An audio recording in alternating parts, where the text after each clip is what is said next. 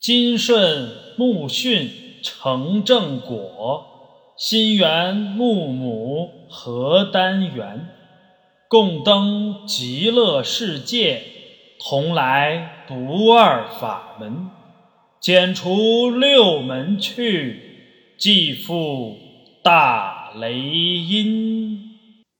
耶，他们和好啦！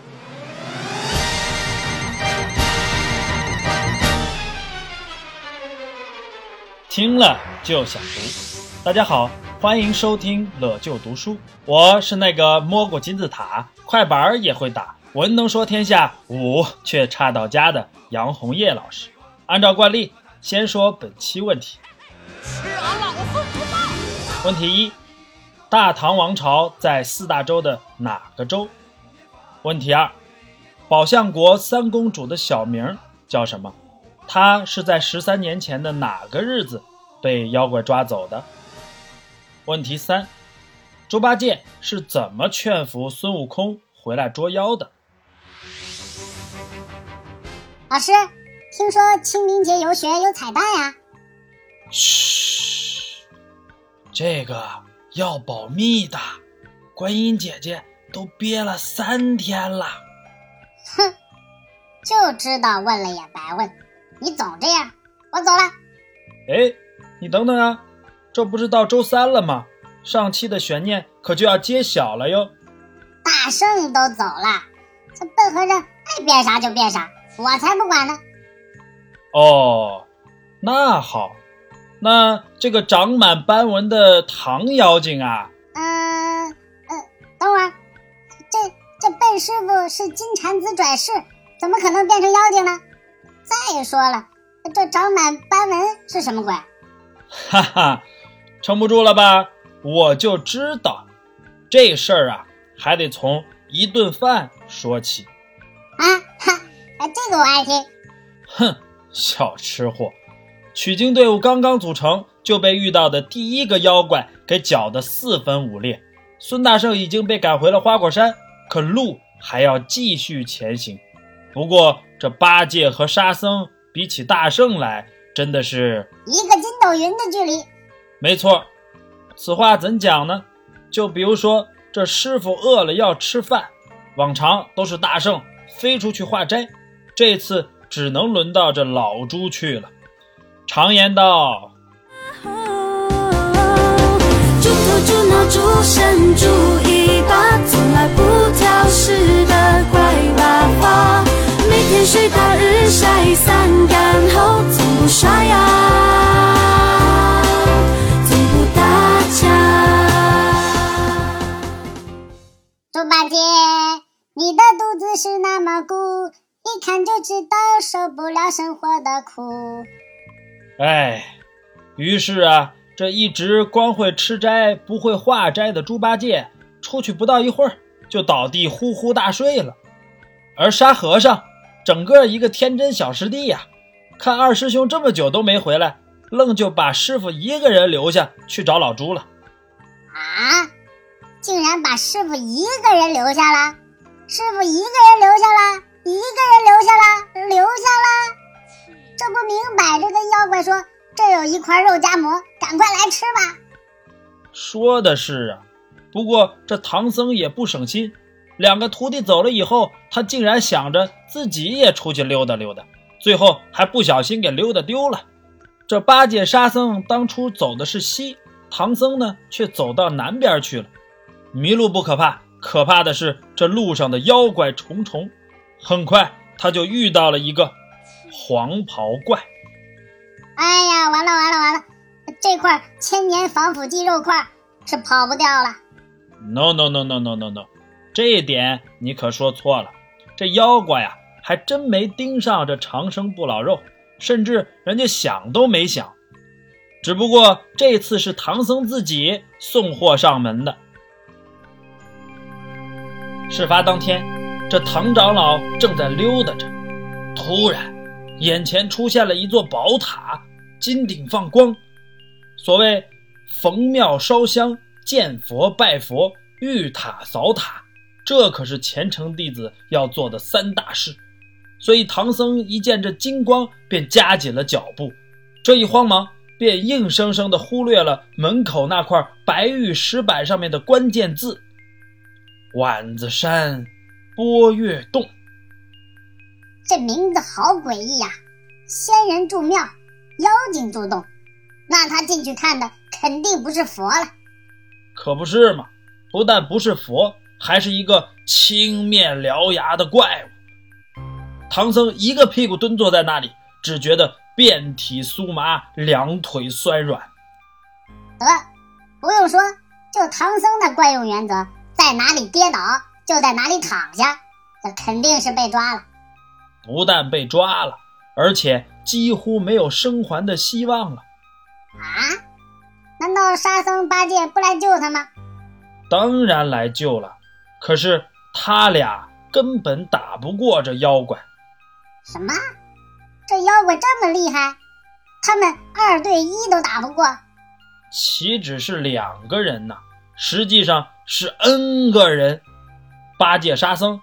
加上暗中保护唐僧的六丁六甲、接地公曹等等，这么多个人一起，也就跟这黄袍怪打个平手。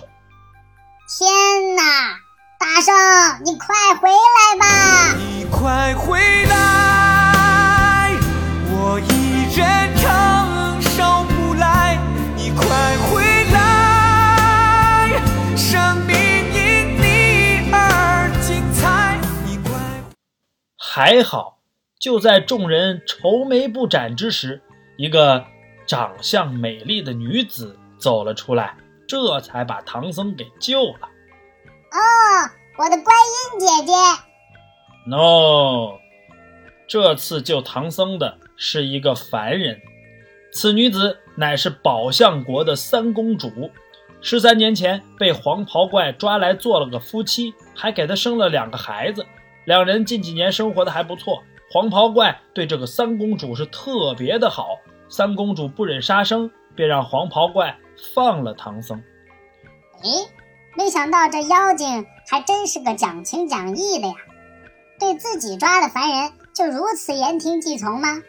嗨，其实啊，这是一对宿命鸳鸯。三公主和黄袍怪，他们两个原本都是天上的神仙。这三公主是天庭披香殿侍香的仙女，而这黄袍怪呢，是天上二十八星宿中的奎木狼。两个人感情很好，但是天庭不允许啊，所以一个下到凡间投胎做了公主，一个下界为妖，把她抓走，再做个夫妻。所以这黄袍怪就听妻子的话，放了他们师徒。这也算不幸中的万幸了。唉。可是后面还有万幸中的不幸啊！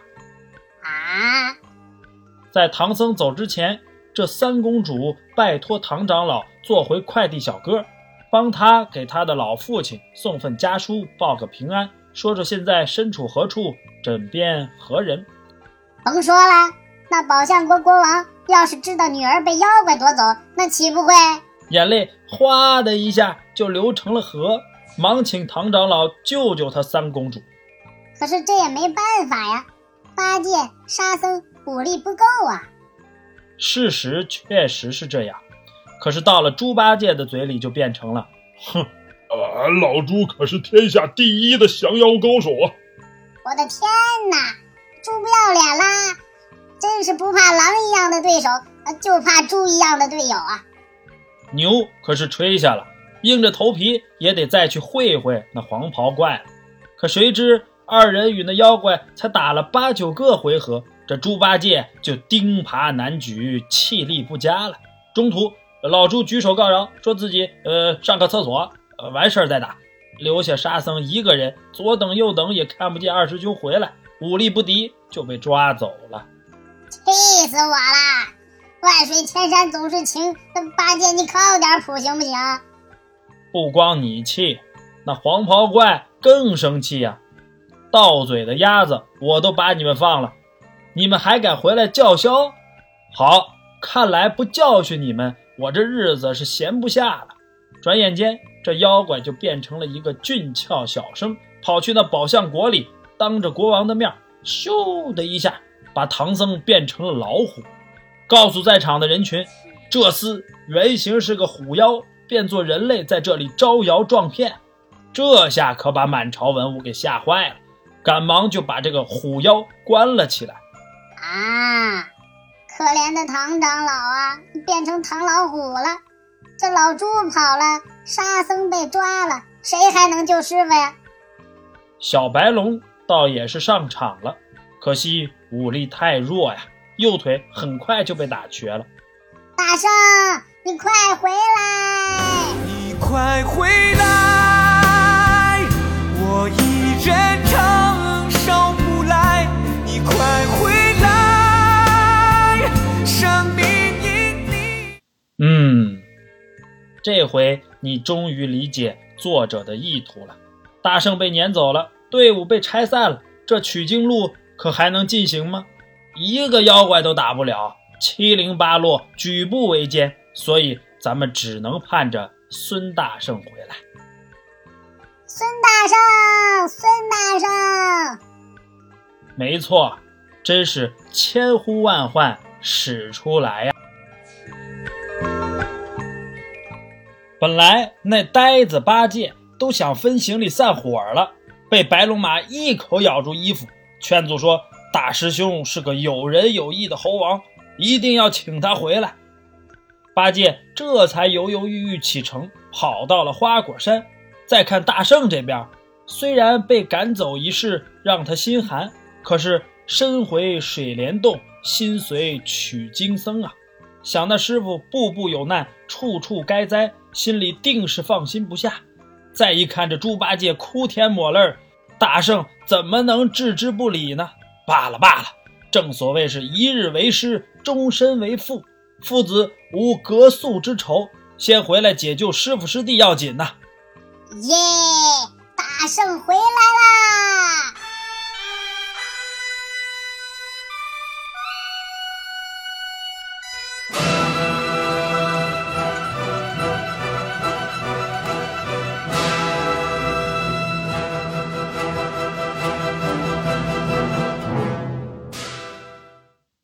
大圣算得上是智勇双全，黄袍怪也算是爱妻模范。大圣先变作三公主的样子，捂着胸口，憔悴不堪地说自己心疼。那黄袍怪爱妻心切，竟不加思索地吐出他的宝贝内丹。这内丹是什么呀？其实啊，就是一个鸡蛋般大小的舍利子，妖怪要修行很久才能练成。不夸张地说，乃是一生的修行，是最宝贵的。大圣得了内丹，现了原形，开始大战黄袍怪。大圣与这妖怪大战了五六十个回合，都没分胜负。没辙，动了个歪脑筋，假装露出个破绽，骗那黄袍怪奔头来打。就在此时，棒一棒下去，打赢了打没了。啊？大圣一看，料想这妖怪被我打中，却能跑得如此之快，应该是天上来的。于是跑到天庭上去查，这才发现，二十八星宿中，奎木狼已经旷工十三天了。正所谓天上一天，人间一年，这正好是十三年。剩下那二十七宿连忙念咒，把奎木狼叫了回来，打败了奎木狼，救了师傅师弟。这回猴哥的大师兄身份终于得到认可了。师傅知道大圣厉害，忙说：“哎，仙徒啊，多亏你呀，多亏你呀！这一去早到西方，竟回东土，我奏与唐王，你的功劳第一呀！”师弟俩知道师兄厉害，没了他呀，这西去求正果的事儿肯定是没戏。所以日后对大师兄也是更加恭敬。嗯，可这妖怪在人间十三年，不知道害了多少人呢？这叫回去就完了？孙大圣也不会善罢甘休的，挡在天门，不服就要打。结果众星劝阻，只说这奎木狼会被扣押回去，听候玉帝发落。大圣就不再动气了。那后来这奎木狼抓回去，怎么处置的？后来呀，他被罚去太上老君的兜率宫烧火去了。啊，这算什么惩罚呀？嗨，因为那里缺人手啊，那本该烧火的童子跑去吃唐僧肉啦。乐就读书，听了就想读。收听更多乐就读书节目，请关注诸葛学堂微信公众号。获取更多语文资料干货，请扫下方二维码进群讨论。回答本期问题，请加微信号幺五二零幺四六四三四幺。大家好，我是观音姐姐。就知道你还没关手机。这一次的彩蛋不是吐槽，是一个征集活动。如果你一直在关注《乐就西游记》，如果你一直很喜欢看每期的漫画，如果你也是一个绘画的高手，我们希望在下一期能看到你的作品。本次漫画征集主题：银角大王用宝葫芦收孙悟空。征集时间：截止到下周二晚上十点之前发哟。评委老师：我。被选中的优秀作品将会公布在下期的《西游记》里，快来参与投稿吧！切记，绘画的人物形象要符合原著的描述哦。乐就《西游记》，咱们下周三再见。